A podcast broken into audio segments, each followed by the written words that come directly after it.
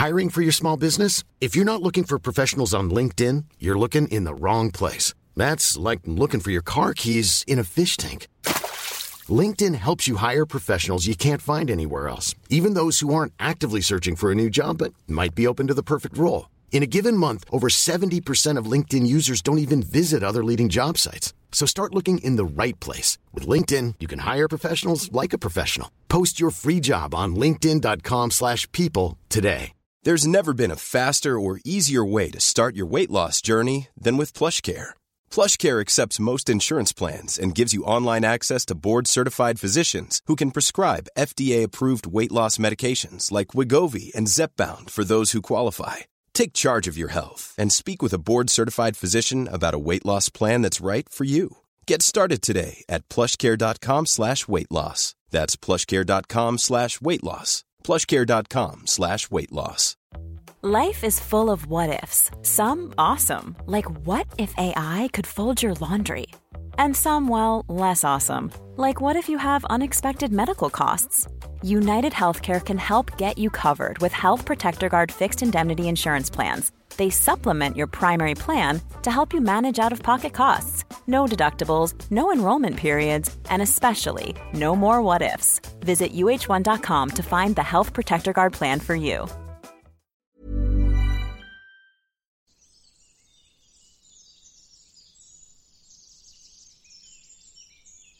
Bonjour et bienvenue dans l'Auvers du décor, mon podcast dédié au merveilleux monde des accouchements. Je m'appelle Roxane et je cherche ici à rendre accessibles des notions autour de ces sujets qu'on pense parfois trop compliqués ou réservés au corps médical. En réalité, ça pourrait nous être très très utile d'en savoir plus sur tout ça pour pouvoir prendre des décisions éclairées et être actrices et acteurs de nos grossesses et accouchements. Donc je vais décortiquer des études, faire des recherches et tenter de démêler le vrai du un peu moins vrai pour essayer de vous faire des synthèses sur des principes importants, parce que c'est ça mon but avec ce podcast, amener les personnes enceintes à se questionner et réfléchir par elles-mêmes. Le savoir, c'est le pouvoir, vous vous rappelez? Alors c'est parti.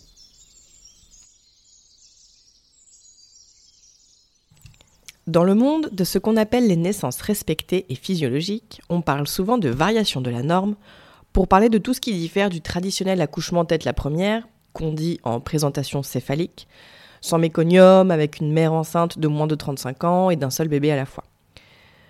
Tout ce qui ne rentre pas dans ces critères-là, le système médical considère plutôt que c'est soit pathologique, soit à minima inquiétant. Et dans ces cas-là, si la personne a par exemple plus de 36 ans ou qu'elle attend des jumeaux, son suivi est intensifié, la pression mise sur ses épaules est bien plus lourde, et le stress qui en découle est évidemment augmenté aussi. Or, qui dit stress dit physiologie perturbée, ce qui peut donc augmenter les risques de complications lors de l'enfantement. Notez donc que ce n'est pas le fait d'attendre des jumeaux ou d'avoir plus de 35 ans qui pourrait représenter un risque, mais bien l'impact du stress dans l'organisme. On y reviendra dans un épisode dédié. Une des variations de la norme qui est très fréquente, c'est la présentation du bébé en siège. On parle de 4 à 5% des bébés qui se présenteraient en siège lors de l'accouchement. Ces chiffres, attention, ne précisent pas s'il a été tenté une manœuvre de retournement externe en amont, mais les chiffres pourraient potentiellement être un peu plus élevés dans les cas de respect de la physiologie de bout en bout. On expliquera un peu plus tard ce que c'est que cette manœuvre. Alors un bébé en siège, c'est quoi? C'est un bébé qui a forcément la tête vers le haut et les fesses vers le bas, avec différentes options pour les jambes. La première variante, on parle de siège complet. Dans ce cas, bébé présente ses pieds en premier. Donc dans l'utérus, il a les jambes croisées au niveau de son bassin et les pieds au niveau de son siège. La deuxième variante, c'est le siège en mode des pieds, un peu plus rare. Dans ce cas, un des pieds pointe vers le bas et l'autre est a priori remonté. Mais ici encore, a priori, ce sont les pieds qui sortiront en premier. Pour la troisième variante, on parle de siège décomplété. Ici, ce sont les fesses qui sont en bas et les jambes de bébé sont croisées devant la poitrine, ce qui fait qu'il a les pieds au niveau de la tête. Un bébé en siège, c'est considéré comme OK par le système, en général jusqu'à 33 semaines d'aménorrhée, parce que les bébés peuvent encore beaucoup bouger et ont de l'espace. À ce moment-là, encore 10 à 15% des bébés ont la tête en haut. Par contre, on attend fortement du bébé qu'il se soit retourné pour avoir la tête en bas à 35 semaines d'aménorrhée. Après ça, ça devient vite la panique côté médical qui considère que le bébé devient trop gros n'a a priori plus autant de place pour pouvoir se retourner. Donc si à 35 semaines d'aménorrhée, bébé a toujours la tête en haut, le personnel médical va proposer trois options à la personne enceinte. Soit procéder à une manœuvre de retournement, et on va y revenir, soit programmer un déclenchement aux alentours de 38 ou 39 semaines d'aménorrhée, ou alors carrément programmer directement une césarienne. Dans l'immense majorité des cas en tout cas, le personnel médical ne vous laissera pas entrer en travail de manière naturelle. Alors pourquoi programmer un déclenchement à 38 ou 39 semaines d'aménorrhée? Bah Parce que le système considère que ça empêche le bébé de devenir trop gros sur les dernières semaines, et donc ça faciliterait un accouchement par voie basse. Toute petite parenthèse ici, rappelons qu'un déclenchement, ça ne facilite jamais un accouchement par voie basse. Et c'est la recette parfaite pour mener à une détresse fétale et donc à une césarienne. Je prépare en parallèle un épisode sur la fameuse cascade d'intervention pour que vous puissiez bien comprendre comment ça fonctionne et de quoi il retourne. Je referme la parenthèse. En plus de ça, lorsque le système médical propose un déclenchement pour une éventuelle voix basse, il impose également un certain nombre de conditions qui doivent être remplies, comme un poids maximal du bébé, ou alors lorsque le travail aura commencé, une progression comme dans les manuels scolaires, chose qui arrive donc rarement, de 1 cm de dilatation par heure. Mais surtout, les médecins imposent à la personne enceinte une radiopelvimétrie, c'est-à-dire un examen qui détermine la taille du bassin. Le problème avec cette radiopelvimétrie, c'est qu'elle n'est pas suffisamment précise ou complète, car on prend en fait les mesures du bassin dans trois positions. En position allongée, debout ou semi-assise, qui ne sont pas les positions les plus physiologiques pour accoucher. Les positions qui permettent la plus grande ouverture de bassin, bah, c'est par exemple la fente, avec un genou au sol et l'autre jambe à 90 degrés en angle droit, en avant, ou à quatre pattes, avec les genoux légèrement plus étroits que les hanches et les pieds plus écartés, ou en chasse-neige. Or, ces positions ne sont pas explorées lors de cet examen de pelvimétrie. Et surtout, ce type d'examen ne prend pas en compte l'incroyable plasticité de la boîte crânienne du bébé, dont les os ne sont pas soudés entre eux à la naissance, précisément pour permettre une plus grande flexibilité et s'assurer que la tête du bébé pourra effectivement passer lors de la sortie. Donc la radiopelvimétrie, elle a quand même pas mal de limites. Et surtout, le corps a tout prévu, mais ça, la société voudrait bien qu'on l'oublie. Alors, parlons de cette histoire de manœuvre.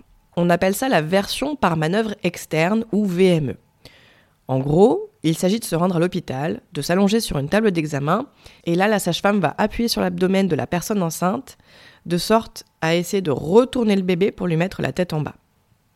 Cette manœuvre, elle fonctionne dans moins d'un cas sur deux, on est aux alentours de 40%, et surtout elle est hyper douloureuse pour la personne enceinte. Le fœtus, quant à lui, n'est pas encore capable de dire ce qu'il ressent, mais on peut supposer que c'est pas particulièrement agréable pour lui non plus. Et surtout, cette manœuvre, elle n'est pas sans danger. Elle peut entraîner une rupture de la poche des os, ce qui augmente les risques de prolapsus du cordon, des saignements, des contractions de l'utérus, voire même des anomalies du rythme cardiaque fœtal. Et effectivement, on se dit qu'il pourrait être intéressant de mettre en parallèle les risques qu'engendre une telle pratique par rapport au risque d'accoucher par voie basse d'un bébé en siège. Mais les études là-dessus sont rares, pour ne pas dire inexistantes. Alors après, si la peur et la pression sont trop fortes, il existe toute une batterie de trucs à tenter si on veut augmenter les chances d'avoir un bébé qui se place la tête en bas. Aucune de ces techniques ne garantit que bébé va effectivement se retourner, mais bon, si ça peut vous permettre de déstresser, ça coûte pas grand-chose d'essayer. Il y a d'abord les manipulations en ostéopathie qui semblent avoir de bons résultats pour assurer un bon alignement et une ouverture optimale du bassin. Il y a aussi des techniques en acupuncture, notamment ce qu'on appelle les moxa, donc, la moxibustion, ça consiste à approcher des bâtons d'armoise incandescents près de points d'acupuncture précis.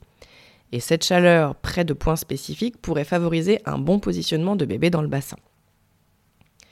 Il existe aussi des postures qui impliquent généralement pour la personne enceinte de se mettre la tête en bas et d'ouvrir plus l'espace dans le bassin, qui peuvent influer sur le positionnement de bébé.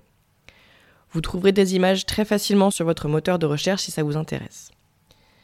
En vérité, moi j'ai tendance à penser que si bébé est dans une position particulière, c'est pour une raison, et que potentiellement il est aussi bien comme ça. Et surtout, bébé peut se retourner jusqu'au dernier moment, même durant le travail. Ok, alors maintenant imaginons que bébé soit toujours en siège et que vous rentriez en travail spontanément. Qu'est-ce que ça implique et comment ça va se dérouler? Gros disclaimer d'abord. Les études disponibles à ce sujet ont été faites sur des accouchements ayant lieu en milieu hospitalier et généralement avec déclenchement. Comme on vient de le voir, c'est le protocole. Les études portant sur des naissances en siège à la maison de manière physiologique sont inexistantes, puisque les sages-femmes libérales ne sont pas couvertes par leurs assurances dans ces cas de figure. Le système empêche donc clairement les personnes enceintes de bébés en siège d'accoucher chez elles. Tout ça, ça fait qu'on ne peut pas comparer les naissances en siège en milieu hospitalier par rapport à des naissances en siège de manière tout à fait naturelle à la maison avec une approche scientifique, c'est-à-dire avec des études faites à l'aveugle, etc. En revanche, il existe des personnes qui accouchent chez elles de bébés en siège, qui ne font pas l'objet d'études, mais qui existent bel et bien. Ça ne ferait aucun sens pour moi de ne pas prendre en compte ces expériences, donc je les incorpore à cette réflexion et à cet épisode. Donc a priori, si vous restez chez vous, votre enfantement va se dérouler absolument comme n'importe quel accouchement physiologique. Les contractions vont monter en intensité, vous allez avoir envie de bouger, peut-être de prendre un bain ou une douche. En cas de siège, ce n'est donc pas la tête qui va appuyer sur le col pour l'inciter à s'ouvrir, mais les fesses ou les pieds de bébé, ce qui fonctionne tout aussi bien. Comme on l'a vu dans le deuxième épisode sur les différentes phases de l'accouchement, le travail peut avancer plus ou moins lentement, ou au contraire très vite, sans que cela soit synonyme de problème quelconque. Potentiellement, vous pensiez avoir un bébé en présentation céphalique, donc qui arrive par la tête, mais au moment de la pousser, vous observez un jet de matière fécale qui s'échappe de votre vagin. Alors ça, c'est le signe que votre bébé vient d'évacuer son méconium, mais surtout qu'il arrive par les fesses. On en parlait dans le quatrième épisode sur le caca. Lorsqu'il est compressé dans le canal vaginal, il est parfaitement sain et physiologique que bébé évacue ses premières selles par réflexe. Donc si au moment de la poussée pour faire sortir votre bébé, c'est d'abord un jeune méconium qui sort, c'est une super nouvelle, ça veut dire qu'il est bien engagé et que la fin est toute proche. Ensuite, ce sont donc a priori des fesses que vous allez voir apparaître, ou alors des pieds. Et une des règles d'or en cas d'accouchement d'un bébé en siège, c'est d'éviter à tout prix de toucher ou d'essayer de faire sortir bébé tant qu'il est visiblement en chemin par lui-même. Une fois les pieds et le corps sortis, la grosse crainte du corps médical est que la tête du bébé reste coincée, notamment en cas de tête défléchie, c'est-à-dire si bébé regarde vers le haut. En effet, on s'attend à ce que le bébé ait le menton rentré pour faciliter le passage et que le menton ne reste pas coincé au niveau du pubis. ça, pas d'inquiétude, c'est ce qui se passe dans l'immense majorité des cas. Le menton de bébé est bien rentré contre la poitrine et bébé glisse tout seul. Mais donc la clé, encore une fois, c'est de ne pas toucher bébé. Pourquoi? Tout simplement pour éviter de déclencher chez lui un réflexe de Moreau. Le réflexe de Moreau, si vous n'êtes pas euh, familier ou familière, tous les bébés l'ont de manière plus ou moins prononcée, en tout cas les nourrissons, et c'est ce réflexe qui leur fait tendre les bras et les jambes et étirer la tête comme s'ils avaient l'impression de tomber. Ma petite dernière, par exemple, avait un réflexe de Moreau hyper prononcé et ça lui faisait tout le temps. Elle avait tout le temps l'impression de tomber. Elle, elle étirait ses jambes et ses bras comme ça. Alors que ma grande, elle n'avait pas vraiment eu ça. Mais bref, ce qu'on veut, c'est éviter que le bébé, alors qu'il a encore la tête à l'intérieur du vagin de son parent, ait un réflexe de Moreau pour éviter que sa tête se, tire un peu vers l'arrière comme ça. Donc, on ne veut pas toucher bébé pour que son petit corps puisse glisser comme il faut. En revanche, si vous accouchez en milieu hospitalier, les interventions du corps médical, les déclenchements, les hormones de synthèse et la peur et le stress qui seront forcément générés en vous par les acteurs et actrices de cette situation rendront certainement l'issue plus incertaine. Avec le déclenchement, les douleurs seront beaucoup moins supportables, des contractions. Donc le recours à la péridurale sera plus systématique et vous aurez donc moins de mobilité pour permettre à votre bassin de s'accommoder et ainsi laisser passer le bébé. Michel Audin, le fameux obstétricien défenseur de l'accouchement physiologique et sans interférence, va même jusqu'à dire que la présence de l'obstétricien en cas de naissance en siège est dangereuse. Car ce sont toutes ces interventions qui peuvent engendrer des complications pour la personne accouchant comme pour le bébé. On en arrive donc à des situations où, en cas de bébé en siège, les études montrent quasiment que la césarienne est aussi sûre, voire plus sûre, que l'accouchement par voie basse.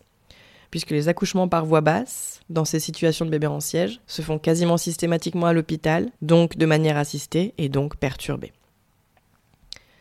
Est-ce que je suis en train de dire que le système médical rend les accouchements en siège dangereux? Tout à fait.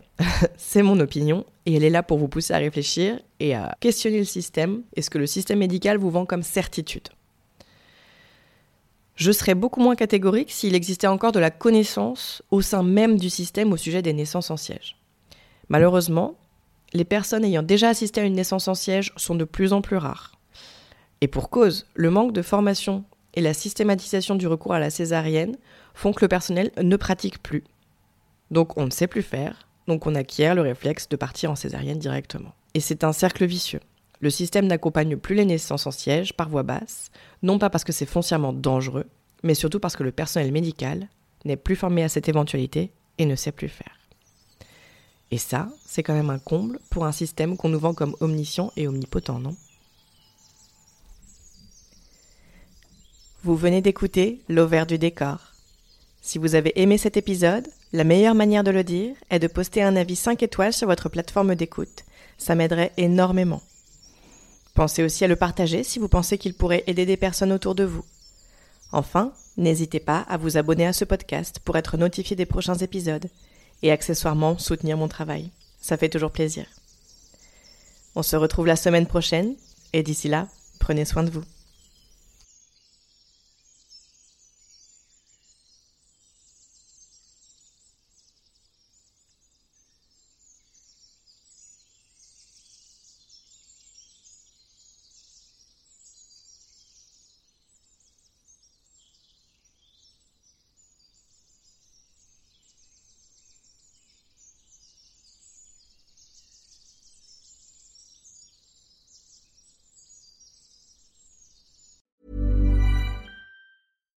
Why don't more infant formula companies use organic, grass fed whole milk instead of skim? Why don't more infant formula companies use the latest breast milk science? Why don't more infant formula companies run their own clinical trials? Why don't more infant formula companies use more of the proteins found in breast milk? Why don't more infant formula companies have their own factories instead of outsourcing their manufacturing? We wondered the same thing. So we made ByHeart, a better formula for formula. Learn more at byheart.com. Ever catch yourself eating the same flavorless dinner three days in a row? Dreaming of something better? Well, HelloFresh is your guilt free dream come true, baby. It's me, Kiki Palmer. Let's wake up those taste buds with hot, juicy pecan crusted chicken or garlic butter shrimp scampi. Mm. Hello Fresh. Stop dreaming of all the delicious possibilities and dig in at HelloFresh.com. Let's get this dinner party started. Hi, I'm Daniel, founder of Pretty Litter. Cats and cat owners deserve better than any old fashioned litter. That's why I teamed up with scientists and veterinarians to create Pretty Litter. Its innovative crystal formula has superior odor control and weighs up to 80% less than clay litter. Pretty Litter even monitors health by changing colors to help detect early signs of potential illness. It's the world's smartest kitty litter. Go to prettylitter.com and use code ACAST for 20% off your first order and a free cat toy. Terms and conditions apply. See site for details.